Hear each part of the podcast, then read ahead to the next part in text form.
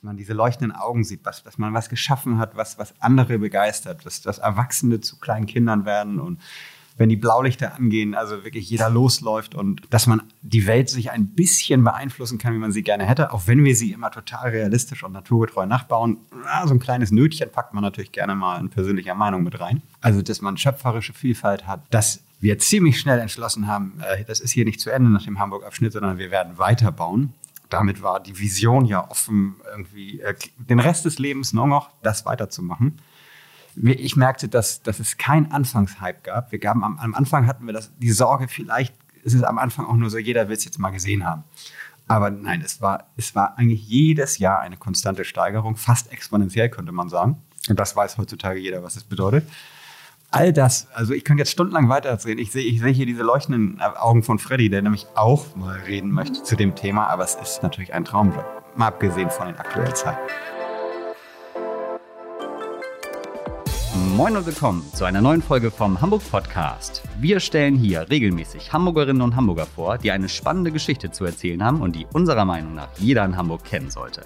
Der Hamburg Podcast wird von Eino und Kikmo Hamburg produziert und von der Haspa präsentiert. Mein Name ist Patrick und diese Woche bei uns am Start sind Frederik und Gerrit Braun, die Gründer und Geschäftsführer vom Miniaturwunderland Hamburg. Moin Frederik, moin Gerrit, willkommen bei uns im Podcast. Moin moin. Von mir auch. Moin moin. Wir haben heute den 17. Mai und nehmen hier schön mit Abstand und mit Masken bei euch im Miniaturwunderland auf. Das Miniaturwunderland feiert ja dieses Jahr den 20. Geburtstag. Euer Ziel stand von Anfang an ja fest, ihr wollt die größte Modelleisenbahn der Welt bauen. Hattet ihr dafür eigentlich auch ein zeitliches Ziel? Also war dann klar, das muss in fünf Jahren passiert sein oder war das da zu der Zeit noch ein bisschen offener? es war gar nicht so gesichert damals, wie groß ist eigentlich die größte Modelleisenbahn der Welt. Wir haben äh, im Internet recherchiert, das ist 20 Jahre her, da war das auch noch nicht alles so leicht zu finden. Und wir hatten schon das Gefühl mit dem, was wir damals vorhatten, dass wir das binnen eines Jahres tatsächlich schaffen. Zumindest erstmal die größte Digitale der Welt zu sein und dann auch aber ziemlich schnell die größte der Welt. Was war denn bis dato die größte Eisenbahn? Das war in den USA eine Anlage, die heißt, heißt Northlands. Die gibt es auch immer noch. Und die hatte, also die wurde sozusagen mit 410 Quadratmetern, meine ich zu erinnern, ungefähr als größte der Welt immer äh, preisgegeben. Und darauf, daran haben wir uns orientiert und wussten, okay, das haben wir in frühestens einem Jahr, spätestens anderthalb Jahren locker in der Tasche. Und eigentlich hatten wir auch gedacht, dass dann erstmal Schluss ist. Wie lange hat es denn gedauert, bis dann das Miniaturwunderland die größte Eisenbahn der Welt geworden ist? Also es ist wie gesagt der Unterschied. Wir wollten ja auch mit dem ersten Bauabschnitt, das waren glaube ich 300 Quadratmeter, die wir das geplant hatten, das sollte nach einem Jahr, 16.08.2001 fertig sein. Das hätte ja nicht für die größte der Welt gereicht. Das haben wir rausgekriegt, so die größte computergesteuerte der Welt, die stand tatsächlich auch in Deutschland. Die hatte 250, 280 Quadratmeter. Das hatten wir tatsächlich mit der Öffnung dann am 16.08.2001 geschafft.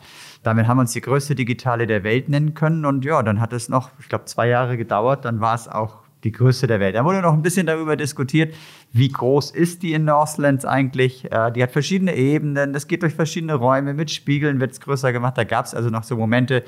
Und da haben wir gesagt, okay, Streit haben wir sowieso nicht, wir haben guten Kontakt mit denen, wir finden uns beide toll äh, nennen wir uns so lange doch einfach mal beide die größte der Welt und irgendwann stand das auch gar nicht mehr zur Diskussion, weil wir größer und größer und größer geworden sind. Bevor wir ein bisschen mehr zu euch kommen und zu dem Projekt Miniaturwunderland, äh, habe ich einmal sechs Hamburg-Fragen plus eine extra Miniaturwunderland-Frage mitgebracht. Die reiten wir mal einmal schnell durch. Die erste Frage: Wo in Hamburg wohnt ihr? Also ich wohne in Großborstel, das ist in Flughafennähe. Es ist sozusagen das zentrumsnaheste Dorf in Hamburg, was es gibt.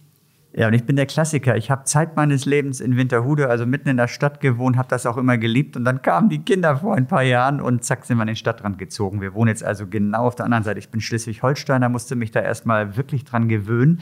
Fühlt sich auch immer noch irgendwie komisch an, aber das ist bei Großhansdorf. Und ja, letztendlich für die Kinder ein Traum. In den letzten 15, 16 Monaten ist das ja fast schon Neid, wenn man da wohnt. Ja, im Thema Spaziergänge und so kann man da wahrscheinlich einiges machen, oder? Ja, das ist vor allem für die Kinder, die sind ganz klein, das ist ein Traum. Sie sind, in, äh, wenn ich mir das vorstelle, irgendwie mit drei Kindern in einer, oder jetzt vier Kindern in einer äh, kleinen Wohnung irgendwo zu wohnen und die dürfen nicht raus. Und das ist also, ich äh, kann das total verstehen, dass da draußen ein Riesengejammer ist. Schützt unsere Kinder, tut irgendwas, dass die äh, sich weiterentwickeln können. Und ja, das, da muss ich ganz ehrlich sagen, ich war so, so ich habe so gehadert mit meinem Schicksal. Bleibe ich in der, mitten in der Stadt, wo mein Leben ist, äh, ziehe ich aufs Land, wie man so schön sagt. Die letzten 16 Monate waren ehrlich gesagt ein Glücksgriff für uns. Und äh, ja, das ist in dem Sinne auch ganz schadlos dann an den Kindern vorübergegangen.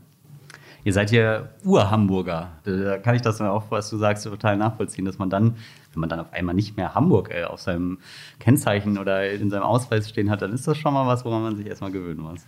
Ja, da hat Frederik sehr darunter gelitten, das erinnere ich noch, weil wir sind, äh, wie man so schön sagt, in der dritten Generation Hamburger. Und ich glaube, das gilt nur, wenn man Hamburg nicht länger als drei Wochen verlassen hat, was bei mir stimmt, oder? Es ist fast unangenehm, das zu sagen, aber ich war nie länger als drei Wochen weg. Aber das ist ein Lebenstraum, den ich mir hoffentlich bald mal erfüllen werde. Kommen wir zur nächsten Frage. Welche Stadtteile haben euch geprägt? Also für mich oder für uns kann ich gleich für, für uns beide beantworten, ist es ganz, ganz klar Harvestehude.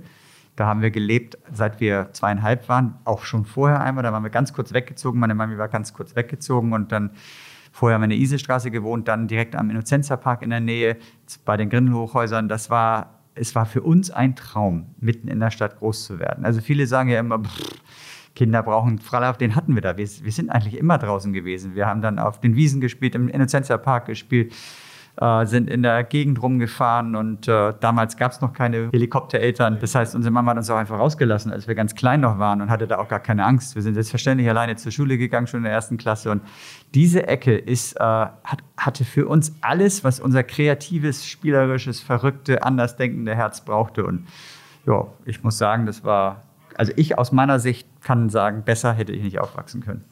Und dementsprechend hat dieser Stadtteil mich massivst geprägt dass äh, letztendlich das aus dem auch geworden ist, was wir heute sind, glaube ich schon.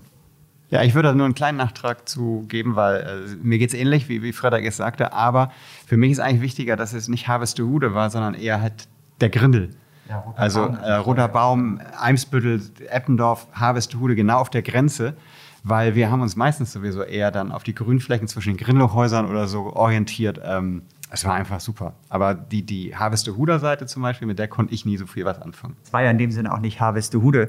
Es war mitten zwischen den Grindelhäusern ein Haus, was da stand und so. Das, ja, aber super. letztendlich dieses Leben, was da war, bis zum Abaton da hoch, aber auch unsere Schule Turmweg. Damals gab es den äh, Fußballplatz vom HSV, Roter Baum noch was wir da an Spielmöglichkeiten hatten. Wir haben alles gesammelt, was man auf dieser Welt nur sammeln konnte. Und natürlich mitten in der Stadt kann man auch mehr Zigarettenschachteln bekommen, wenn man die sammelt oder Kronkorken, Bierdeckel oder sonst irgendetwas, als irgendwo, wo es ländlicher ist. Ja, und vor allem, wir reden ja hier von den 70er, 80er Jahren, in denen ihr ja aufgewachsen seid. Und das ist ja auch nochmal ein, noch ein anderes Hamburg gewesen, gerade auch an der Ecke mit den Grindelhochhäusern. Ja, sehr spannend. Nächste Frage. Was sind eure Standard-Fortbewegungsmittel in Hamburg? Mein Standard-Fortbewegungsmittel in Hamburg ist leider immer noch das zwar mittlerweile Elektroauto, weil ich tatsächlich genau diesen Aspekt habe, das sind irgendwie 30 Minuten äh, Quality Time, die ich alleine verbringe, wo ich entscheide, was ich jetzt höre, mit wem ich telefoniere oder irgendwas. Das fällt es mir noch schwer, auf mein zweites Standardverkehrsmittel, das Fahrrad, umzusteigen, was ich versuche, so oft wie es geht zu tun und einfach auch mir Spaß macht eigentlich. Also in unserer Kindheit war es immer das Fahrrad und dann öffentliche Verkehrsmittel ab und zu. Äh, als ich in Winterhude dann wohnte, bin ich ganz, ganz oft, zu, also ich bin sogar zur Arbeit gejoggt, was möglich war. Ich war immer ganz stolz darauf, dass ich ins, aufs Fahrrad steigen konnte und die erste Ampel erst am Jungfernstieg war. Das war natürlich auch was echt Cooles, weil Ampeln stören Fahrradfahrer ja sehr wohl. Die, sind ja nicht, äh, die Fahrradwege sind ja nicht darauf ausgelegt, wie die grüne Welle für die Fahrräder ist, sondern für die Autos. Man hat immer das Gefühl, an der nächsten Ampel stehst du immer. Von daher war das super, super praktisch mit meinem Umzug. Klar, logisch, es ist ein langer Weg. Ähm, es ist zwar die U-Bahn nicht weit weg, aber dadurch, dass man so lange unterwegs ist, ist es das Auto, aber es ist ein E-Auto. Und äh, ja, jeder, der Angst davor hat, dass die Reichweiten nicht passen und dass man, wenn man nicht in der Stadt wohnt, kein E-Auto haben kann, ist Schwachsinn. Es ist einfach nur, man plant anders. Man fährt vorausschauender, man guckt, wo kann ich mein Auto laden. Und das ist nach ganz kurzer Zeit gelernt. Man gewöhnt sich ja an alles, wie man ja so schön sagt. Und dazu muss ich auch noch mal sagen, es ist ein vollständiges E-Auto. Ich kann immer nicht verstehen, warum Hybridautos auch ein E-Kennzeichen haben und überall frei parken dürfen und so. Ich kenne so viele Leute, da fährt morgens der Wagen vom Hof und der rattert trotzdem und da kommt Rauch hinten raus. Also ganz ehrlich, wann, wenn ich nachts kann ich mein Auto laden? So viel Pseudo und deswegen kann ich jedem nur sagen, der jetzt gerade überlegt, kauft ein richtiges E-Auto und nicht ein Hybrid. Ja, ich glaube, mit den Hybrid, das hatte ich hatte die Diskussion mit einem Freund mal vor einer Zeit. äh, Da ist ja das Ding, dass sobald es halt Hybrid ist, hast du halt dann irgendwelche Vorteile oder der Arbeitgeber kann dann sagen, ja, wir haben so und so viele Elektroautos in unserer Flotte. Also ich, ich habe mir angewöhnt, wenn ich morgens äh, zur Arbeit fahre und ich sehe aus meistens dann ja ganz großen, mit E-Kennzeichen versehenen Autos hinten den weißen Rauch rauskommen, dann weiß ich, er ist gerade losgefahren, sonst würde da kein weißer Rauch rauskommen und der Elektromotor läuft nicht. Dann mache ich mir das mittlerweile doch mal, dass ich denen mal sage, dass mir es peinlich wäre, dass dieser Betrug an der Gesellschaft so aus dem Auspuff jeden Morgen zu sehen ist. Und das führt tatsächlich hier und da zu Nachdenken. Weil es ist so, man sieht es, wenn derjenige das nur aus Greenwashing macht und nicht ernst meint. Nächste Frage. Da bin ich mal gespannt, was ihr beide antwortet. Welches Gebäude oder Bauwerk ist euer persönliches Hamburg-Wahrzeichen? Boah, Hamburg hat so viele Wahrzeichen, wenn es danach geht. Wir haben so tolle, wir haben so tolle Industriebauten im Hafen, so schöne alte Rotklinkerbauten. Es war als Kind der Fernsehturm irgendwie immer. Der lag am nächsten, weil wir haben dann in- unseren Geburtstag immer gefeiert in diesem Drehrestaurant und das war das Highlight des Jahres. Ich fand die Köbrandbrücke gehört dazu. Und den Michel, der ist an mir sehr lange, sehr vorbeigegangen. Ich kann seine Schönheit erst heute sehen. Also als du die Frage gerade gestellt hast, schoss mir sofort der Fernsehturm in den Kopf. Wenn ich mein ganzes Leben betrachte, es ist der Fernsehturm aus den Gründen, die Gerhard gerade gesagt hat. Das war das, das hatte immer eine Magie für uns. Und deswegen freue ich mich wahnsinnig, wenn der irgendwann wieder geöffnet ist und die Menschen da wieder rauf können. Und vielleicht mit Drehrestaurant. Also ich kenne den ganz aktuellen Plan nicht, aber da würde ich sofort das wiederholen, was meine Mami mit uns gemacht hat. Ich werde mit meinen Kindern ins Drehrestaurant gehen und die werden das genauso lieben. Das wird jedes Kind lieben. Und gerade in so einer schnelllebigen Zeit, da sich mal eine Stunde hinzusetzen und einmal im Kreis zu drehen und runterzukommen und sich einfach die, die Stadt anzuschauen, ist ein Traum. Kann ich eins zu eins nachvollziehen. Also ich liebe diesen Fernsehturm. Ich bin selber zugezogen nach Hamburger, komme ursprünglich aus Wiesbaden und hatte irgendwie, war für mich Hamburg immer verbunden. Also ich habe immer den Fernsehturm mit im Bild gehabt, wenn ich an Hamburg gedacht habe. Und war zum Glück sogar damals auch noch mit meinem Vater auch da oben, als es noch möglich war. Und bin auch sehr gespannt und freue mich sehr darauf, dass, wenn es dann mal wirklich klappt, obwohl man mal ja auch sagen muss, man hat ja schon oft gehört, ja, jetzt gibt es einen Plan und hier gibt es einen Plan und irgendwie ist jetzt schon wieder lange nicht passiert. Jetzt war noch Corona, okay, das hat sicherlich auch nicht gerade dazu beigetragen, aber ist, äh, ist für mich absolut mein persönliches Wahrzeichen so von Hamburg. Was auch im Gegensatz zu anderen Fernsehtürmen in anderen Städten, ich finde zum Beispiel den Berliner, finden viele auch hübsch, ich mag den nicht so. Ich finde, der Hamburger Fernsehturm, das ist ein Fernsehturm. Hauptsache die Frage beantwortet die nicht jemand mit Santa Fu. Noch nicht bisher in 43 Folgen. Gut, nächste Frage. Was macht für euch euer persönliches Hamburg-Feeling aus? Da muss ich aufpassen, dass ich jetzt nicht Tonnen von irgendwelchen äh, tollen Hamburger Klischees raushaue, weil ich habe ja noch nie in einer anderen Stadt gelebt. Deswegen mir fehlt der Vergleich. Aber so ohne den Vergleich würde ich sagen, äh, Hamburg hat viel Fläche im Vergleich zu anderen Städten, ist sehr, sehr grün. Ähm, zumindest mittlerweile unheimlich fortschrittlich in Bezug auf Fahrradwege oder ähnlichem. Da tut sich eine Menge. Man kann sich in Hamburg gut von A nach B bewegen auf verschiedenen Wege, muss zum Beispiel nicht das Auto nehmen. Der Hamburger an sich, äh, da weiß man, was man hat. Also das ist vielleicht im ersten Eindruck ein bisschen kühler, aber dann, wenn es klappt, dann ist es auch ernst zu nehmen. Das heißt, wir haben nicht diese Feiermentalität, die so äh, ein bisschen künstlich ist. Vielleicht haben wir auch deswegen weniger Corona-Infektionen, weil wir uns nicht 28 Mal zur Begrüßung einen Knuscher geben. Also ich mag die Hamburger Mentalität, ich mag auch die gewisse Ruhe, die hier, also die, dieser hektische Alltag, den man in anderen Metropolen sieht, der ist in Hamburg vergleichsweise gering. Und also, aber um nochmal wieder zu den Anfang zurückkommen, das mit der Natur, dass Hamburg wirklich so grün ist und so viele Parks hat, das finde ich einfach super. Ja, und das Wasser, egal ob Alster oder Elbe, egal wo man dieses Wasser ist, es, es, es erzeugt doch bei jedem von uns Menschen eine Magie, am Wasser zu sein. Und das finde ich auch klar. Wir müssen jetzt nicht das Nieselwetter in Hamburg schönreden, aber st- zum Beispiel Herbststurm oder Januarsturm, das sind beides ja November, Januar sind Monate, wo du kaum jemanden findest, die sagen, die Monate sind geil. Ich finde, so ein Sturm im November oder auch im Dezember, wenn der Januar, wenn er richtig kalt ist und dann an der Elbe stehen und der Fischmarkt geht unter Wasser so leicht und wenn das also im Rahmen bleibt, das ist für mich als Hamburger ein Traum. Wenn wir sehen, leichte Sturmflut, mittlere Sturmflutwarnung, dann fahren wir heute noch am Fischmarkt und äh, machen uns nasse Füße so ungefähr. Das gibt es nur in Hamburg. Das gibt es an der Nordsee auch, ganz klar. Aber das mitten in der Stadt zu erleben, dass so ein Pegel steigt und das Wasser so reinprescht und so, so hat irgendwie, finde ich, jede Jahreszeit in Hamburg was Gutes, wenn man es so sehen möchte und kann. Dann fällt mir zu Hamburg auch noch was ein, was je älter man wird, einem vielleicht auch erst bewusst wird. Hamburg ist äh, in Bezug auf das gesellschaftliche Leben unheimlich facettenreich. Wir haben hier wahnsinnigen Reichtum, wir haben aber auch die Armut. Aber wir, ich habe zumindest das Gefühl, mal abgesehen davon, dass es vielleicht ein paar, denen es zu gut gibt und äh, geht und denen das, das vielleicht auch nicht so ihre bürgerliche Rolle nicht mehr so wahrnehmen. Aber wir haben eine gute Auseinandersetzung mit verschiedenen Themen. Wir, in Hamburg ist es erlaubt, wenn man sich den 1. Mai anguckt, da fragt man sich, ich sag mal, in München wäre das doch undenkbar, dass diese Mai-Festspiele in Anführungsstrichen da jedes Jahr an der Schanze stattfinden. Aber es gibt wahnsinnig viel, was in Hamburg einfach ja, das, das lassen wir laufen. Das gucken wir uns an und da reden wir auch drüber und da setzt man sich auseinander. Und was mir persönlich sehr gefällt, die rechte Szene in Hamburg ist doch im Vergleich zu anderen Städten echt gering. Und wenn du darauf gehst, finde ich auch immer noch, dass sehr große, namhafte Unternehmer sehr schnell immer bereit dazu waren, was abzugeben. Ne? Also, das sind dann Prozentsätze kleine, aber das sind dann bei großem Reichtum große Summen. Es gibt genug andere Menschen, die würden niemals was abgeben. Und dieses, ich glaube, man hat sagt in Hamburg, dieses Stiftertun, das äh, ist immer hochgeschrieben und das finde ich tatsächlich, ich, ich habe noch nie in einer anderen Stadt gelebt und will auch nie in einer anderen Stadt leben.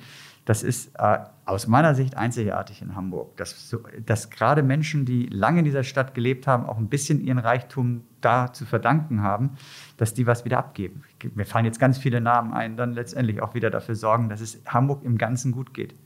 Also fasse ich zusammen, ich fühle mich in dieser Stadt wohl, sicher, gehört und ähm, kann mich mit Meinungen ähm, an andere wenden, andere Meinungen anhören. Das ist einfach die Kultur, dieses Kulturleben, habe ich jetzt gerade ausgelassen, ist in Hamburg toll. Auch wenn man das hier und da ein bisschen versucht, immer mit Berlin zu vergleichen, aber der Vergleich hinkt ja auch ein bisschen. Aber ja, ich, ich liebe Hamburg. Das habt ihr schön ausgeführt. Das waren die sechs Hamburg-Fragen und nun kommen wir zu unserer kleinen Extra-Frage, die natürlich auch sein muss, wenn wir schon mal hier sind. Was ist denn euer Lieblingsort im Miniaturwunderland? Gibt es überhaupt einen oder muss man eher sagen, einen Lieblingsbereich? Ist schwierig, weil eigentlich ist der Lieblingsort äh, die Eingangstür weil da gehe ich rein ins Miniaturwunderland und freue mich da zu sein. Und ähm, der Lieblingsort wechselt immer so ein bisschen. Es gibt einen, der ganz tief im Herzen verankert ist, das ist Knuffingen, das ist unsere mitteldeutsche Kleinstadt, weil damit fing alles an und das Herzblut, was ich da persönlich in das K-System zum Beispiel reingesteckt habe und diese Katastrophen in den Tagen vor der Öffnung, dass es vermeintlich niemals laufen würde und dann lief es genau ab dem Eröffnungstag und vielleicht ein bisschen auch ein Schlüssel des Erfolges war, weil Züge kannte man, Autos noch nicht, dass die fahren das ist, das bleibt, das ist einfach, Knuffingen ist mein, mein das ist, der, das ist das, die erste Stadt im, im Miniaturwunderland, die Gründerstadt sozusagen. Und dann ist es eigentlich immer der neueste Bauabschnitt, weil wir, wir bauen einfach wahnsinnig gerne weiter. Reparieren ist doof, Staubwischen ist doof, Neubauen ist cool. Also ist es natürlich wie immer der Lieblingsort da, wo wir gerade bauen. Das kann ich gut nachvollziehen, ja. Es geht mir fast genauso wie dir, Gerrit. Ähm, jetzt, ich habe gerade während du so schön lange geantwortet hast, überlegt, wo ich mich reinbeamen würde, also in unserem Stillleben sozusagen. Das war nicht die Frage, da müsste ich nochmal nachdenken. also ich liebe es immer noch, oben in der Schweiz zu stehen, wenn es Nacht wird, die Augen so leicht verschwommen zu machen und so das Gefühl zu haben, man fliegt über diese wahnsinnig tolle Welt. Ähm, reinzubeamen würde ich mich tatsächlich jetzt Stand heute gerne mal ins Volksparkstadion, weil da sind bei uns 57.000 Zuschauer drin, beziehungsweise das ist ein bisschen kleiner, sind glaube ich 20.000.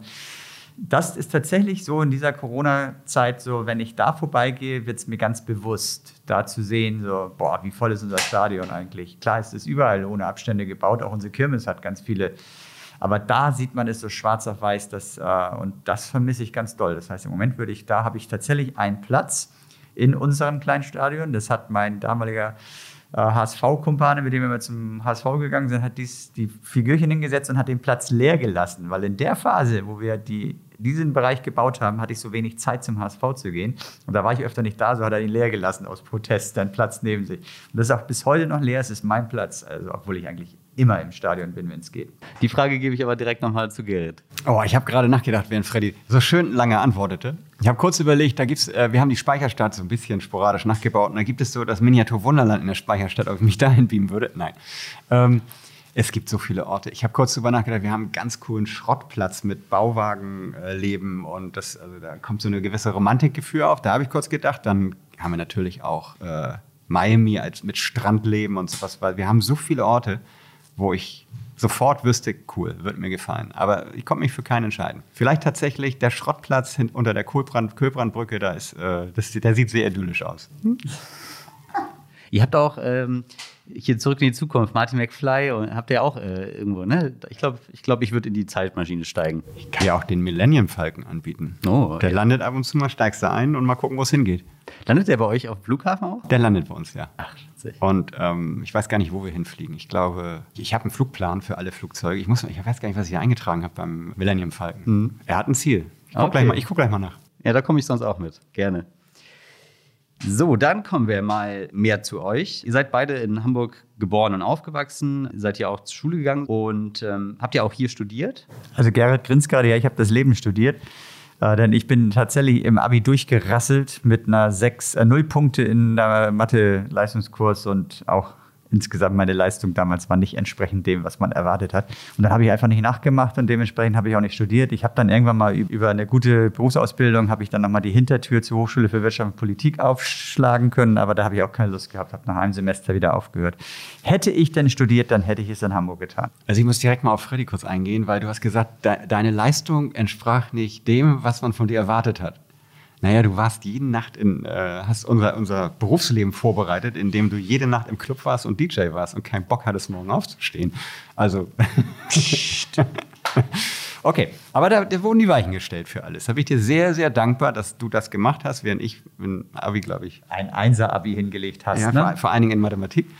Und bin dementsprechend dann auch äh, studieren gegangen, aber habe das, also, aber ich habe in Hamburg gelebt, habe aber in Wedel studiert. Das heißt, ich habe immer nur morgens Hamburg verlassen und abends zurück. Und ich muss auch sagen, Wedel ist süß und beschaulich und so weiter. Und, aber ich bin sehr froh, abends zurückgefahren.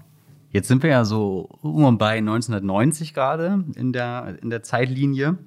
Und dann wurdet ihr auf einmal Clubbesitzer. Das äh, wusste ich tatsächlich persönlich vorher auch gar nicht. Äh, fand ich aber ganz interessant, als ich mich dann da so ein bisschen weiter reingelesen habe und dann auch noch gelesen habe, dass ihr auch noch ein Techno- und Trance-Label äh, gegründet hattet, äh, EDM Records nämlich, das es auch heute noch gibt. Ja, wie, wie kam das denn dazu, dass ihr beiden dachtet, ja, wir werden jetzt Clubbesitzer? Ja, das hat sich so ergeben, würde ich mal sagen. Ich habe tatsächlich, wie Gerrit gerade schon angedeutet in der Abi-Zeit, also eigentlich seit ich 17 war, als DJ, als Hobby das gehabt und bin dann durch Zufälle, wie es dann immer so ist, zum DJ im Pose Muggel geworden. Das ist damals eine äh, Diskothek in der Innenstadt gewesen, die dienstags cool war und den Rest der Woche nicht. Aber sie hatte sechs Tage die Woche geöffnet, was zu meinem Leidwesen äh, dann auch nicht ganz auf die Schule gepasst hat, denn ich habe da immer mehr gearbeitet und irgendwann wurde mir das langweilig. Und dann habe ich tatsächlich eine eigene Party gemacht, so wie ich mir das mal vorgestellt habe, dass man feiern sollte. Das ist so eingeschlagen wie eine Granate, dass Gerrit schnell mitgemacht hat. Und äh, dann war eigentlich vorprogrammiert, da das so erfolgreich lief, war und mit unserer schon ja, Spieltrieb, den wir damals hatten, was ja eigentlich Spielen und Disco ist, Disco ist cool, Spielen ist spielerisch, es ist kindisch, ne? passt ja nicht zusammen, aber mit, mit diesem Spieltrip schon Dinge anders gemacht haben, dass es ganz klar war, wenn das, das so weitergeht, dann wird es auch ein Club irgendwann. Dann wurde es ein Club und ja, durch verrückteste Ideen und kreativen Sachen war es so, dass wir, der war immer freitags geöffnet, dass wir 52 Freitage am Stück spätestens um 11 Uhr dicht gemacht haben, weil keiner mehr reinpasste.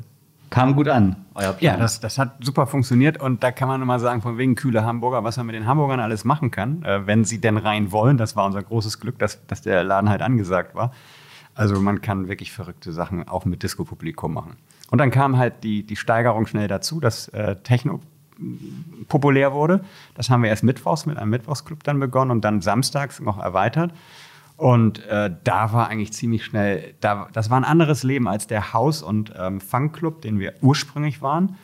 Ähm, da hast du einen festen Haus-DJ mehr oder weniger. Oder es wechselt mal so tagesweise. Aber dass du einen DJ für viel Geld buchst, der dann sozusagen der Star-Auftritt des Abends ist, das kam ja erst mit Techno so richtig äh, rein.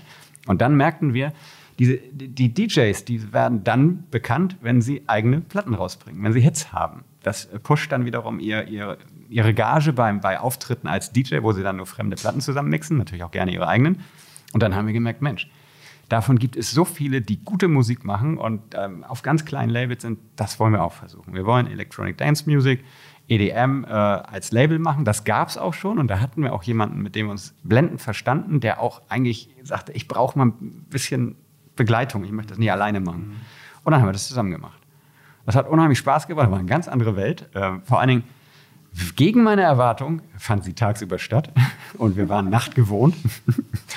Aber auch da haben wir dann halt gesagt, okay, ähm, auch in einem so eigentlich schnelllebigen, aber doch wieder alteingesessenen Branche wie das Plattenbranche damals kann man mit verrückten Ideen äh, Sachen verändern und schafft es plötzlich als Mikro-Mini-Label in die deutschen äh, Charts, nicht nur in die Dance-Charts, sondern wirklich in die deutschen Verkaufscharts zu kommen, weil man eine witzige Idee hat.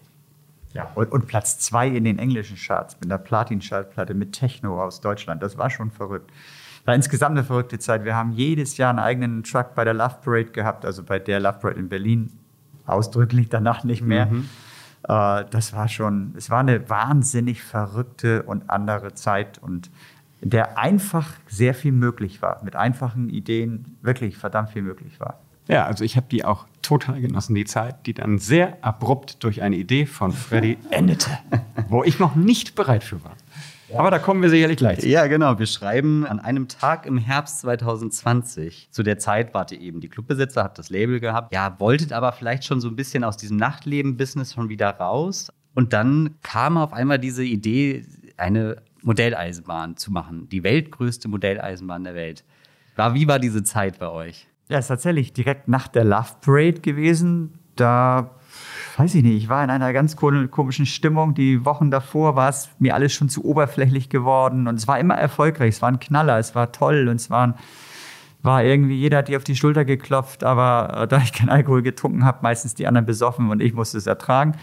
Es war irgendwie so eine Stimmung in mir drin, die das Nachtleben nicht mehr wollte. Und das hat mir irgendwie die Love Parade mit über einer Million Menschen und irgendwie ganz viel Drogen und Alkohol auch irgendwie den Rest gegeben, dass ich in Zürich im Urlaub, ich bin direkt von dort aus weitergefahren in den Urlaub, zwei, drei Tage später diese Idee hatte. Ganz weg aus, also ganz einfach die Seiten zu wechseln, ein Tagsgeschäft zu kommen, mit Familien, äh, alles entspannt und locker. Und ja, das muss so dieser ganze Nährboden gewesen sein, warum ich diese Idee hatte und ja, sie auch sofort komplett durchgetaktet, ausgereift in meinem Kopf da war. Ich habe nur wenige Stunden gebraucht. Und Gerrit hat in den wenigen Sekunden, die ich mit ihm telefoniert habe, das vielleicht noch nicht ganz verstanden.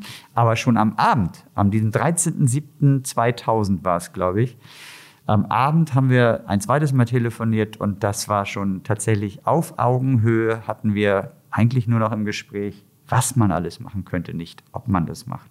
Wie hast du das wahrgenommen? Ja, ich war, ich, äh, er war ja im Urlaub, also hieß hm. es für mich doppelt so viel arbeiten. Und dann fand ich das erstmal diese Störung. Ich werde, also gerade wenn ich, wenn ich vertieft arbeite, werde ich unge ungern gerne gestört. Und vielleicht war das auch ein bisschen so der erste Punkt, warum ich ihn ganz schön abgeledert habe, glaube ich, mit dem ersten Anruf. Ich dachte, hast du, bist du verrückt? Ähm, nee, außerdem, ich habe gerade die Love Rate verarbeitet also sowohl also für unseren Club als auch im Kopf. Und ich war nicht, ich war, nein, ich war, ich war nicht bereit, äh, jetzt das Clubleben aufzugeben. Ich fühlte mich da pudelwohl. Ich wusste zwar, in der Zukunft sollte man irgendwann mal was anders machen.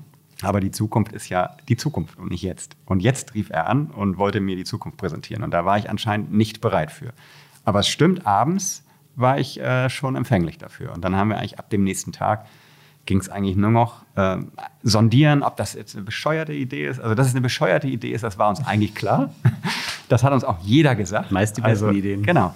Aber sie fühlte sich irgendwie gut an. Und ähm, ich habe, ich weiß Gott, also das, das, das wird mir jetzt 20 Jahre später immer mehr bewusst. Sag mal, warum bist du eigentlich als Mitläufer mitgelaufen? Weil ich war unheimlich nervös. Ich war mir ziemlich sicher, dass das rein wirtschaftlich keine gute Idee ist.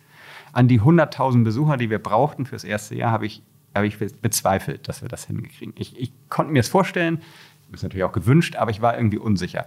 Aber es war wohl auch ein bisschen das Gefühl, ah, erstens möchte ich mit Freddy mal alles zusammen machen. Das war, und die Idee ist super, also macht natürlich total Spaß.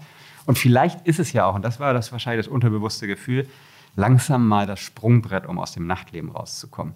Weil dass das irgendwie auf Dauer nicht eine tolle Idee ist, äh, das war mir auch schon klar. Aber es hat geholfen dabei. Und jetzt kam es natürlich sowieso anders. Das, äh, das ist ja auch in den Tagen danach, also wirklich schon in den Tagen danach gereift, dass wir was anders machen wollen, dass wir die ganze Familie und nicht eine nerdige Freakshow sein wollen, weil wir waren ja nie diese klassischen Modelleisenbahner. Wir haben mit der Modelleisenbahn gespielt. Und wir haben genau das getan, was die anderen nicht tun. Wir haben die nämlich eigentlich eher teilweise kaputt gespielt, indem wir Unfälle liebten und sie eigentlich am meisten geliebt haben, sie auf und abzubauen. Und das mag die Technik ja nun nicht so gerne. Aber die, die Modellbaukunst dahinter, die, die, jede Niete an den Platz zu setzen, das war bei der Eisenbahn nie unser Thema. Das war eher bei mir im, ähm, ich habe Pappmodelle gebaut und sowas. Also es war schon so mit meinen Händen was zu tun, war, war, war cool. Und da habe ich es dann auch immer ganz genau genommen. Aber es waren, die Züge waren zum Spielen und zum Anschauen. Und die Autos waren zum äh, Nördertum irgendwie auszuleben. Hm.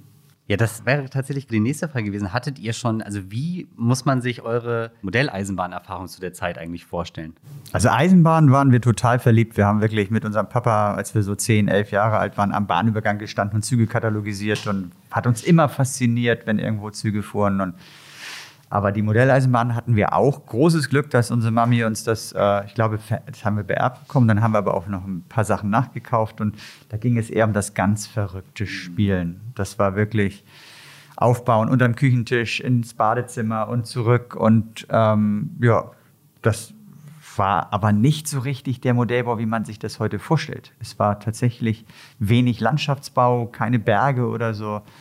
Aber es war Märklin hat uns berührt. Und Viking-Autos hat Gerrit bis zum Abwinken gebaut. Ihr habt eine Online-Umfrage damals gemacht mit 3000 Personen, um herauszufinden, ist das irgendwie eine gute Idee? Also ist da irgendein Interesse da? Es war teilweise mit fiktiven Orten, die es da auch nicht gab in Hamburg. Und da ist, glaube ich, rausgekommen, ich glaube, äh, für den Männer war die Modelleisenbahn auf Platz 3 und für die Frauen irgendwo ganz weit unten. Habt ihr euch dann gedacht, ja, passt schon? Oder, oder was hat das mit euch gemacht, als ihr euch mehr mit der Nachfrage beschäftigt habt? Es war eigentlich, egal wo ich hingekommen bin, hat man mir gesagt, das ist keine gute Idee. Und ich fand das eine grandiose Idee und habe mich selbst irgendwann gefragt, sag mal, ticken die alle nicht richtig oder habe ich irgendwie blinde Augen?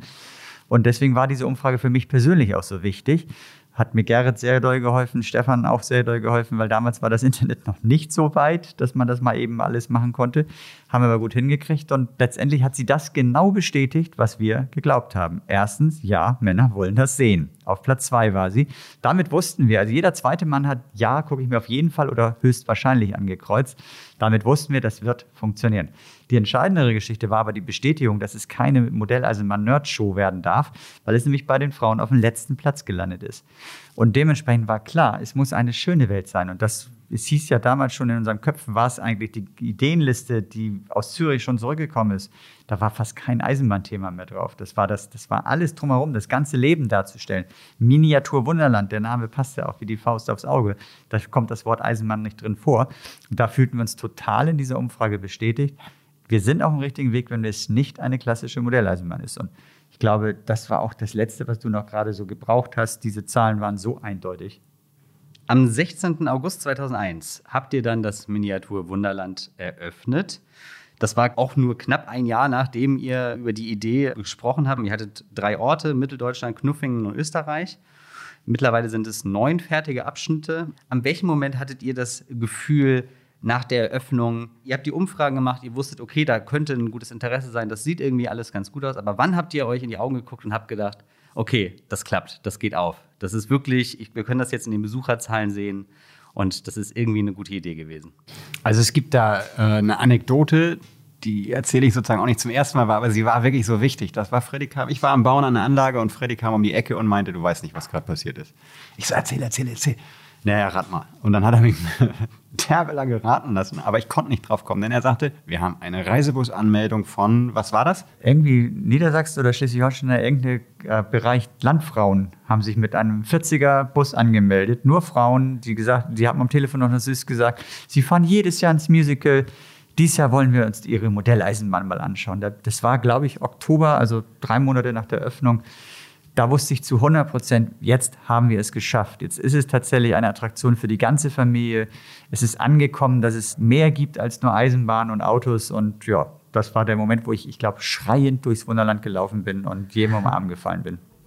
Ich rechne ja damit, wir erzählen es nicht zum ersten Mal, dass diese Gruppe der Landfrauen sich immer mal meldet, sagt. Das waren übrigens wir. Haben Sie noch nicht bisher gemacht? Nein. Okay. Vielleicht haben wir ja Glück und Sie hören hier zu. Ja, was waren denn für euch so in den ersten zehn Jahren so eure persönlichen Highlights? Waren es die Besucherzahlen? Waren es eben die Bauabschnitte, die immer mehr dazu kamen? Oh, das ist also wahnsinnig viel. Also bis heute ist es, ist es tatsächlich oft wirklich begeisternd. Aber ich weiß, mich hat berührt, dass die Technik funktioniert, weil daran habe ich teilweise gezweifelt. Mich hat wahnsinnig begeistert, dass viele Lob, denn Frederik und Gerrit, wer uns kennt, weiß, oh, Lob funktioniert gut bei denen. Also, dass, dass, dass, dass man diese leuchtenden Augen sieht, was, dass man was geschaffen hat, was, was andere begeistert, dass, dass Erwachsene zu kleinen Kindern werden und wenn die Blaulichter angehen, also wirklich jeder losläuft und ähm, dass man die Welt sich ein bisschen beeinflussen kann, wie man sie gerne hätte, auch wenn wir sie immer total realistisch und naturgetreu nachbauen. Na, so ein kleines Nötchen packt man natürlich gerne mal in persönlicher Meinung mit rein. Also, dass man schöpferische Vielfalt hat, dass wir ziemlich schnell entschlossen haben, äh, das ist hier nicht zu Ende nach dem Hamburg-Abschnitt, sondern wir werden weiterbauen. Damit war die Vision ja offen, irgendwie äh, den Rest des Lebens nur noch das weiterzumachen. Ich merkte, dass, dass es keinen Anfangshype gab. Wir gaben am, am Anfang hatten wir das, die Sorge, vielleicht ist es am Anfang auch nur so, jeder will es jetzt mal gesehen haben. Aber nein, es war, es war eigentlich jedes Jahr eine konstante Steigerung, fast exponentiell könnte man sagen. Und das weiß heutzutage jeder, was es bedeutet. Und all das, also ich könnte jetzt stundenlang weitererzählen. Ich sehe ich sehe hier diese leuchtenden Augen von Freddy, der nämlich auch mal reden möchte mhm. zu dem Thema, aber es ist, ähm, es ist, man merkt es, es ist natürlich ein Traumjob, mal abgesehen von den aktuellen Zeiten. Also du hast eigentlich alles gesagt, aber was tatsächlich, wenn man sich die ersten Jahre anschaut, so unfassbar war, die Entwicklung Reichweite am Anfang Hamburg, ein bisschen Deutschland und damit jede Woche, mit jedem Jahr hat sozusagen dieses Virus sich in der Welt mehr verbreitet, exponentiell mit einem mega R-Faktor. Ähm, das, ich glaube, das, das dauerte kein Jahr. Da kamen die ersten Filmteams, Presseteams schon so aus dem europäischen Ausland. Nach drei Jahren kamen amerikanische Fernsehteams her. Irgendwann hat die New York Times angerufen, sie möchten Berichte über dieses Phänomen machen und das ist tatsächlich so unfassbar gewesen, dass man, dass wir, die ursprünglich noch dafür kämpfen musste, dass das umgesetzt wird. Ich kann mich wirklich noch gut erinnern, dass auch beim damaligen Senat jetzt keine Begeisterung da war oder sie haben das nicht wahrgenommen und da war nur Damals hieß das noch, nein, es war noch nicht Hamburg Tourismus GmbH, sondern es hieß noch anders. Und da war nur ein einziger Mensch, der mir richtig zugehört hat. Und ich wollte eine banale Sache, ich wollte mal eine Liste von Reisenführern haben, die ich anschreiben kann.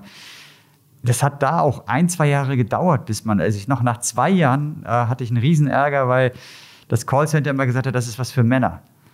Und da sieht man, dass wir eigentlich das ganze Ding alleine auf die Beine gestellt haben und gekämpft hätten. Und wenn wir die Haspa nicht dabei gehabt hätten und auch die Hala, die uns diese Räume anvertraut hätte, das sind die beiden, die so fest an uns geglaubt haben, dann weiß ich nicht, ob es das Wunderland überhaupt gegeben hätte. Und dann zu sehen, dass diese Geschichte die Welt erobert, dass aus der ganzen Welt immer mehr Anfragen kamen, wollt ihr nicht so ein Wunderland auch mal bei uns bauen? In Dubai, in New York, in Paris, in den größten Städten der Welt kamen in den ersten zehn Jahren Anfragen manchmal so, wir wollen es kopieren, könnt ihr uns dabei helfen? Ist euer Geschäft zu kopieren? Ganz dreist, aber auch ganz oft waren es tatsächlich Tourismusministerien, die gesagt haben, kostet es, was es wolle, baut das auch hier, das ist so toll. Und wir immer am Anfang noch nervös waren, aber bis heute ja nicht schwach geworden sind, sondern Schuster bleibt bei deinen Leisten und ne, Hamburg gibt es nur einmal auf der Welt. Und dann müssen die Menschen halt hierher kommen. Das zu erleben, dass diese Idee, an die keiner geglaubt hat, die Welt erobert und tatsächlich New York Times, BBC, NBC, O Globo aus Südamerika hierher gekommen ist, nach Hamburg, um einen Filmbericht über das Wunderland zu machen. Und irgendwann, der Scherz war, damals gab es noch diese 0190 Nummern, so, die nachts dann immer liefen.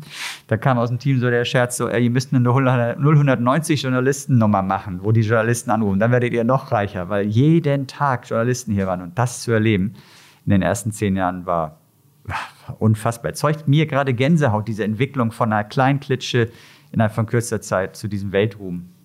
ist einmalig. Und äh, Friedrich hat gerade nämlich gesagt, dass aus dem Team Informationen kam. Am Anfang hatten wir jetzt mit zehn Leuten geplant. Also das heißt, wir haben uns wahnsinnig geirrt, was unsere Kosten und was unsere Personalaufwand angeht. Wir haben uns zum Glück aber auch wahnsinnig geirrt, was äh, die Zuschauerzahlen angeht. Also wäre eins von beiden nicht ein Irrtum gewesen, dann hätte es nicht geklappt. Aber das Team wachsen zu sehen. Also äh, und zu sehen, was wir für Juwele gerade in den ersten äh, Wochen ähm, bekommen haben, sozusagen, an Mitarbeitern, die mit uns durch dick und dünn gehen, die ihre Fähigkeiten er, also erwecken und, und finden für ganz neue Sachen. Und wenn ein Mensch eine neue Fähigkeit entdeckt und merkt auch, das passt ihm viel besser als in seinem vorherigen Job, dann brennt der und blüht auf. Und da sind äh, die meisten sind heute noch da. Und ähm, das war eine, diese, so, eine, so eine Gründerzeit, könnte man sagen. Und wirklich, dass wir das geschafft haben oder uns geschenkt wurde, dieses Team zu kriegen, bis heute. Natürlich sind wir mittlerweile so groß mit äh, über 300 Namen auf der Gehaltsliste, dass, dass das nicht mehr so einfach ist, äh, von jedem die ganze Geschichte zu kennen. Aber es ist irgendwo immer noch es lebt noch, dieser, dieser Spirit von der Anfangszeit. Und dieses Team zu bekommen, das zu begleiten und das zu erleben, war Jahr für Jahr wieder eine Freude.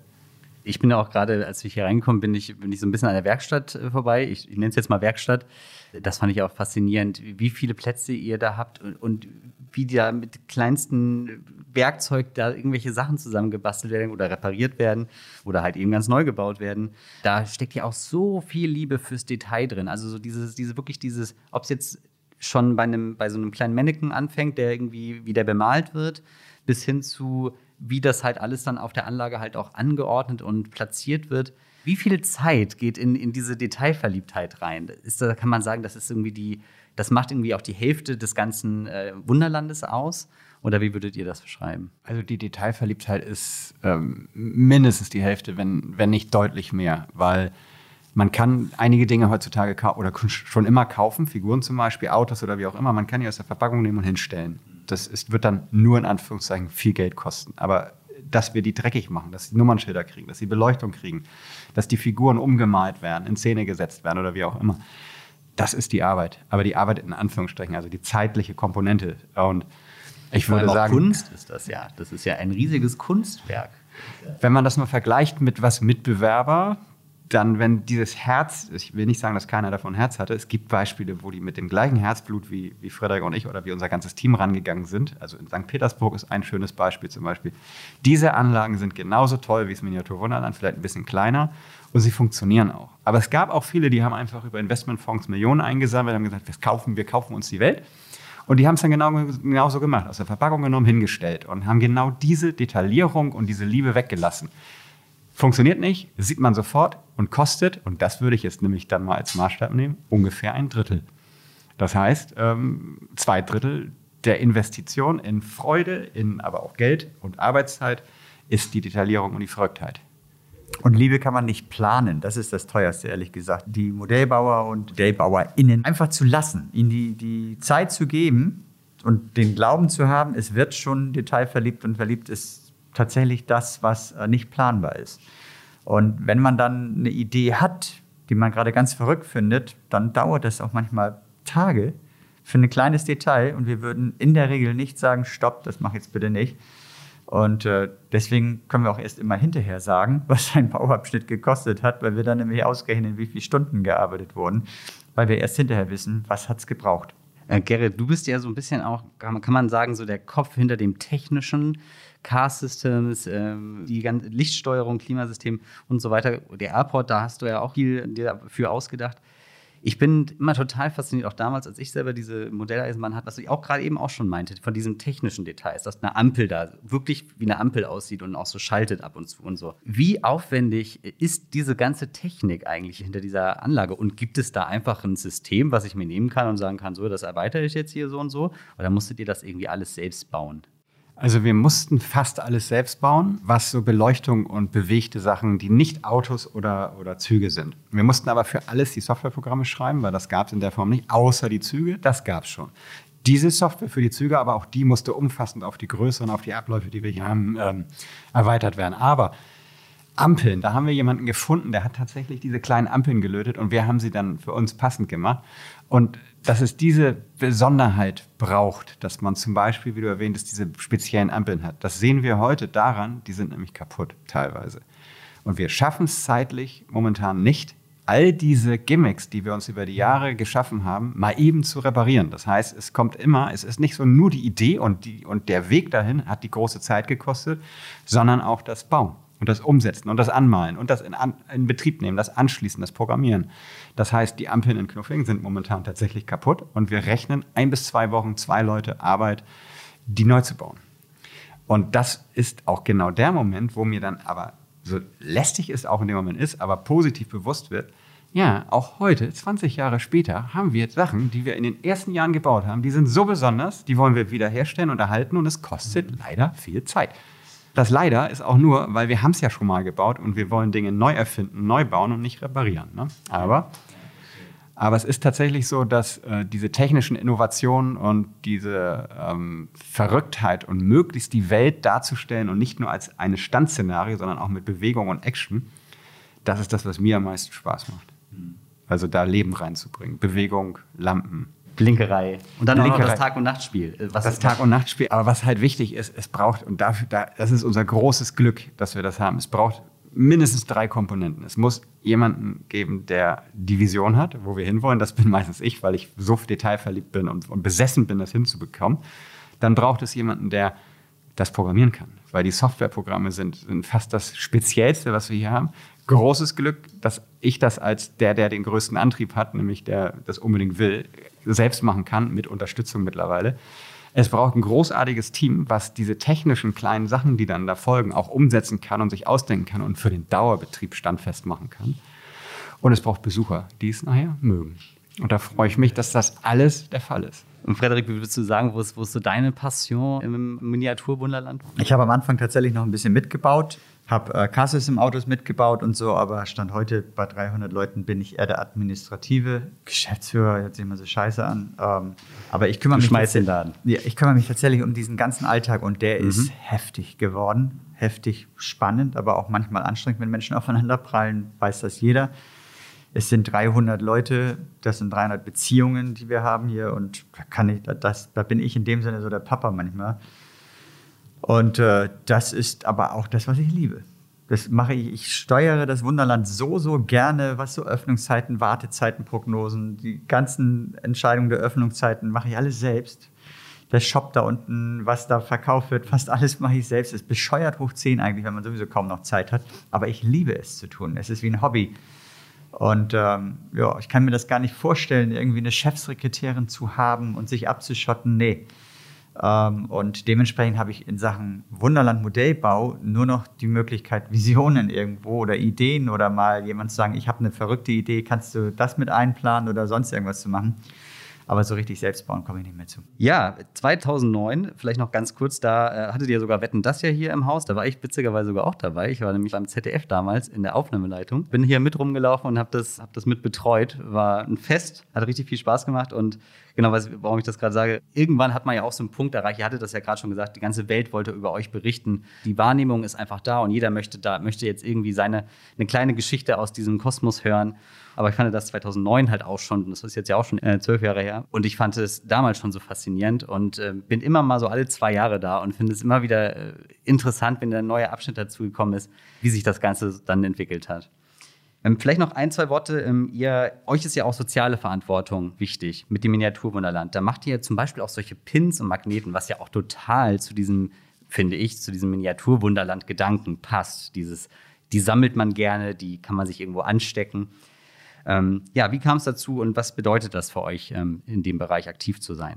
Also wir haben ja beide auch so eine absolute Sammelleidenschaft und deswegen war die Pin-Idee eigentlich naheliegend, jeden Monat einen Pin rauszugeben, einen sogenannten Spendenpin und das, die kosten 2,90 Euro und das ganze Geld weiterzugeben. Also auch die Mehrwertsteuer übernehmen wir und die Herstellungskosten und so weiter. Das ist wirklich eine tolle Geschichte, weit über eine halbe Million schon zusammengekommen und Diejenigen, die den Jahressatz kaufen, es gibt sie immer im Jahressatz, die dürfen sogar entscheiden, wer das Geld bekommt, sodass wir auch aus dieser Verantwortung in dem Sinne raus sind. Und das bringt einfach Spaß. Es bringt wahnsinnig Spaß zu sehen, wie mit so kleinen Ideen die Menschen zu berühren sind und auch zu begeistern sind, was zu tun. Und das zieht sich wie ein roter Faden durchs Wunderland durch. Man kann eigentlich, ich möchte jetzt nicht lange drüber reden, weil äh, wir sind eher der Meinung, tu Gutes und halt's Maul, weil es selbstverständlich sein sollte, viel zu viele Menschen denken sich was aus, wie sie mal was Gutes tun können, damit sie gut dastehen. Will ich jetzt nicht jedem unterstellen, aber es ist manchmal ein Teil einer Unternehmenskultur oder äh, Kommunikation. Äh, diese Ideen oder diese Gedanken, die wir haben, die entstehen einfach on the fly, wenn man mit offenen Augen durch diese Welt geht. Und wenn man mit offenen Augen durch diese Welt geht, dann sieht man, dass äh, nicht nur vor der eigenen Tür weltweit überall Hilfe gebraucht wird.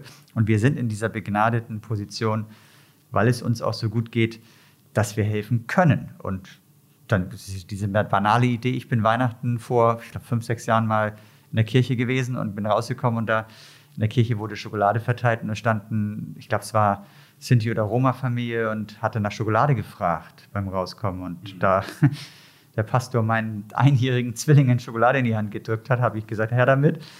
Und äh, habe sie denen gegeben und die haben fast geweint wegen eines kleinen Stückchen Schokolade. Und dann habe ich mit Gerrit gleich am nächsten Tag telefoniert, gesagt, wir müssen irgendwas tun. Und dann haben wir uns im Januar gedacht, wir lassen einfach mal jeden rein, der sich das nicht leisten kann. Und dann haben wir überlegt, wer kann sich das denn nicht leisten?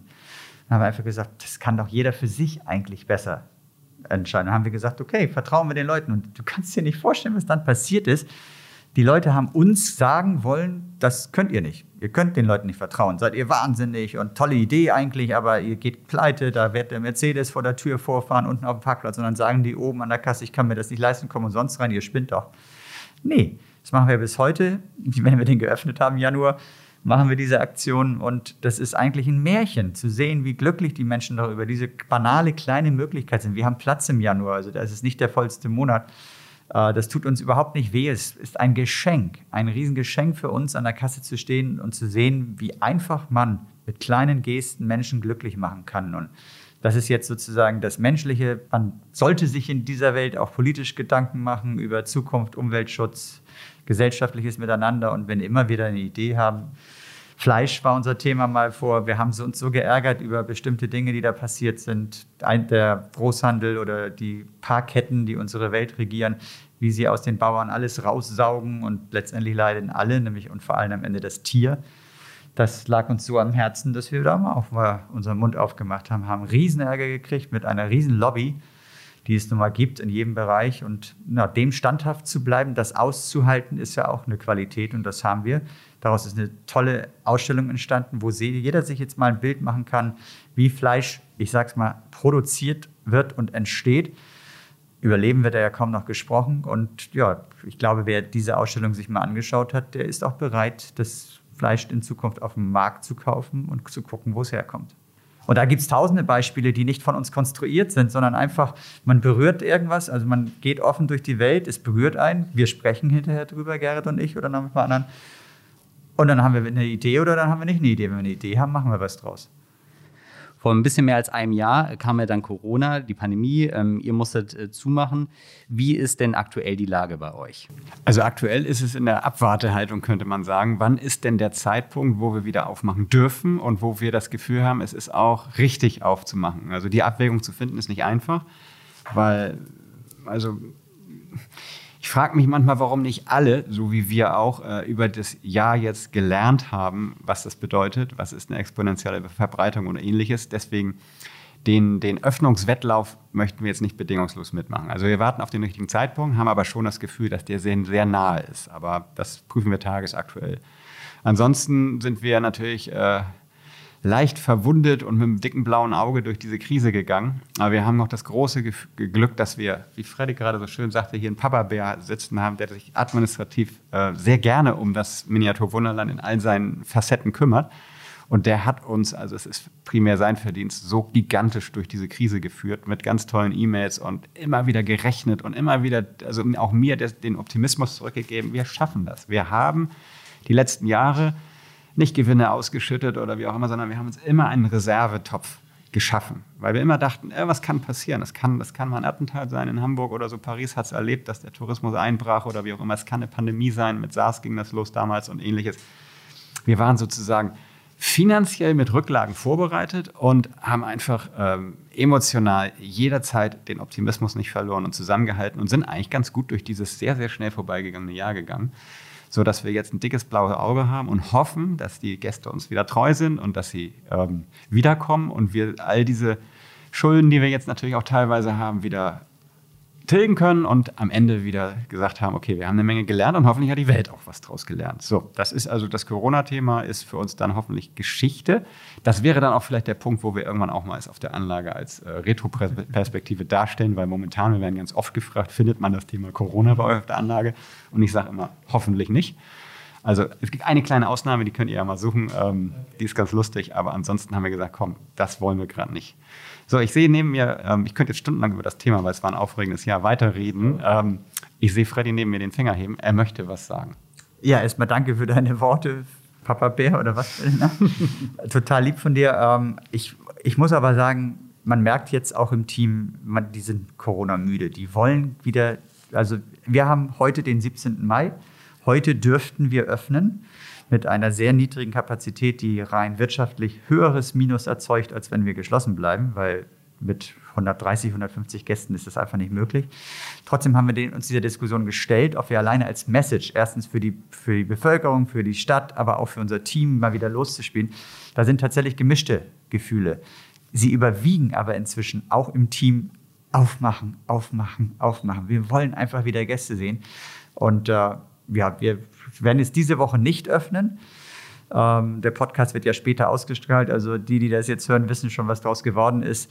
Aber zum Beispiel, wenn die Inzidenz jetzt, die ist jetzt am Wochenende wahrscheinlich auch durch Himmelfahrt so weit runtergegangen, wir sind heute unter 50 gerutscht, dass wir heute im Team nochmal sprechen werden und sagen, trotz der niedrigen Kapazität, wir dürfen, obwohl wir ein höheres Minus machen, es ist an der Zeit, glaube ich, Gerrit, dass man auch das Risiko so klein ist. Jeder wird getestet sein, der hier reingeht oder ist geimpft, dass wir, denke ich mal, nächste Woche vorsichtig wieder starten. Wir wollen das heute mal oder morgen mal entscheiden. Ich kann mir das so richtig vorstellen, wie auch äh, eure Mitarbeiter da ja so auch sicherlich mitfiebern, weil sie ja auch so viel Liebe ins Detail stecken und, und ihr das, was sie schaffen, ob es technisch hinter, unter der Welt ist sozusagen oder hinter den Türen äh, oder halt eben das Visuelle. Das ist ja auch ein Präsentationsdrang, den man da ja sicherlich äh, dann hat so und man will das ja auch einfach präsentieren. Und wenn man das nicht kann, kann ich mir schon vorstellen, gerade auch jetzt ein Jahr lang nicht, habt ihr auch sicherlich viel dann auch die Zeit genutzt, aber trotzdem, man möchte das ja zeigen, man möchte ja die Leute mit den Augen auf der, auf der Arbeit haben. Auf jeden Fall. Also es fehlt uns an zwei Dingen gerade sehr. Das ist natürlich äh, Finanzen, Geld, aber noch viel wichtiger, es fehlt uns an Anerkennung, Lob, leuchtenden Kinderaugen. Also sprich, uns fehlen die Gäste. Auch Kritik. Ne? Kritik ist was ganz Wichtiges für einen Modellbauer. Wenn er die ganze Zeit in seiner Welt baut, der Besucher, Millionen Besucher kontrollieren unsere Arbeit und sagen uns auch, wenn mal eine Spundwand in der Baustelle falsch ist, ne, kriegen wir eine Information, weil der das sich auskennt vielleicht. Äh, das fehlt komplett. Wir bauen da sozusagen in unserer eigenen Welt im Moment und keiner sagt uns, ob es überhaupt richtig ist, was wir machen. Und da freuen wir uns auch drauf, auf diese Kritik wieder etwas noch vielleicht anders zu machen, Fehler auszumerzen und so weiter. Und das wird jetzt demnächst wieder losgehen. Ganz sicher. Sehr schön. Vielen Dank für dieses tolle Gespräch äh, an euch beide. Ihr habt jetzt das letzte Wort. Ihr beide oder einer von euch, wie ihr wünscht. Äh, ich glaube, das kriegen wir gemeinsam nie hin. Ich habe einen Wunsch an alle Hamburger oder auch an alle Deutschen. Das ist die Bundestagswahl. Für das zu nutzen, was ähm, jeder sein, kann seine Meinung bilden, wie er möchte, für jeden Sinn macht. Aber geht zur Wahl. Ich glaube, es war selten so wichtig wie, wie momentan. Es hat uns, äh, die Gesellschaft zeigt es uns, Corona zeigt es uns, die Umwelt zeigt es uns, gewisse äh, Entwicklungen im Finanzwesen, im Kapitalismus zeigen es uns, dass alles sich sehr schnell in eine bestimmte Richtung entwickelt. Und da kann jetzt jeder unterschiedlicher Meinung sein. Meine Meinung ist da glasklar, dass die Entwicklung nicht gut ist. Und sie ist deswegen nicht gut, weil ich nicht das Gefühl habe, dass der Mensch und das Lebewesen und die Umwelt noch im Vordergrund steht, sondern andere Dinge, Machtverschiebungen, Machtverhältnisse, Geld oder ähnliches. Und mir wäre es eine große Freude, am Ende im September bei der Bundestagswahl zu sehen, dass es eine sehr hohe Wahlbeteiligung gibt. Und persönlich würde es mich natürlich freuen, wenn es am Ende eine, eine Auswahl, einen Ausgang hat, der irgendwo den Menschen mehr im Vordergrund hat oder die Natur. Da bin ich eigentlich komplett mit dir einig. Da muss ich gar nicht viel hinzufügen, außer dass ich mir wünschen würde, dass ich finde, wir haben eine Katastrophe hinter uns. Ne? Wir sind alles, wir sind Nachkriegsgeneration. Wir wissen also nicht, was eine echte Katastrophe ist. Äh, in unserer Wohlstandsblase finde ich, insgesamt haben wir auch als Gesellschaft diese Pandemie, ich sage jetzt mal, sie ist demnächst geschafft, echt gut hingekriegt. Durch verschiedene Mächte wurde sehr stark versucht, uns gesellschaftlich zu spalten. Und ich finde, dass wir dafür das ehrlich gesagt ganz gut hingekriegt haben und immer noch sehr, mir wurde dann mal immer oft unterstellt, ich sei regierungstreu oder sonst irgendwas. Nee, das war nicht regierungstreu. Das war einfach verstanden, was wir für ein Problem haben und wir haben gemeinsam den Weg dafür gefunden, ihn zu lösen. Und das mit möglichst kleinem Schaden. Und es wurde unfassbar viel gemeckert über schlechte Staatshilfen und Gastronomen haben ganz viel geschimpft. Zu einem Teil völlig berechtigt. Aber ich finde, wir haben einen Staat gehabt, der uns unglaublich gut aufgefangen hat. Und das wäre mein Appell, noch mehr in dem Schlechten auch mal das Gute zu sehen. Jeder Nachteil hat auch einen Vorteil. Schönes Schlusswort. Vielen Dank, äh, Frederik. Vielen Dank, Gerrit. Das war die Folge mit den beiden Brüdern vom Miniaturwunderland. Alle Infos und Links zu dieser Folge findet ihr in der Folgenbeschreibung. Falls ihr uns noch nicht abonniert habt, abonniert uns gerne auf Spotify oder Apple Podcast. Und wenn ihr meint, diese Folge könnte einen in eurer Familie oder in eurem Freundeskreis besonders interessieren, dann leitet sie doch gerne an sie weiter. Vielen Dank fürs Zuhören.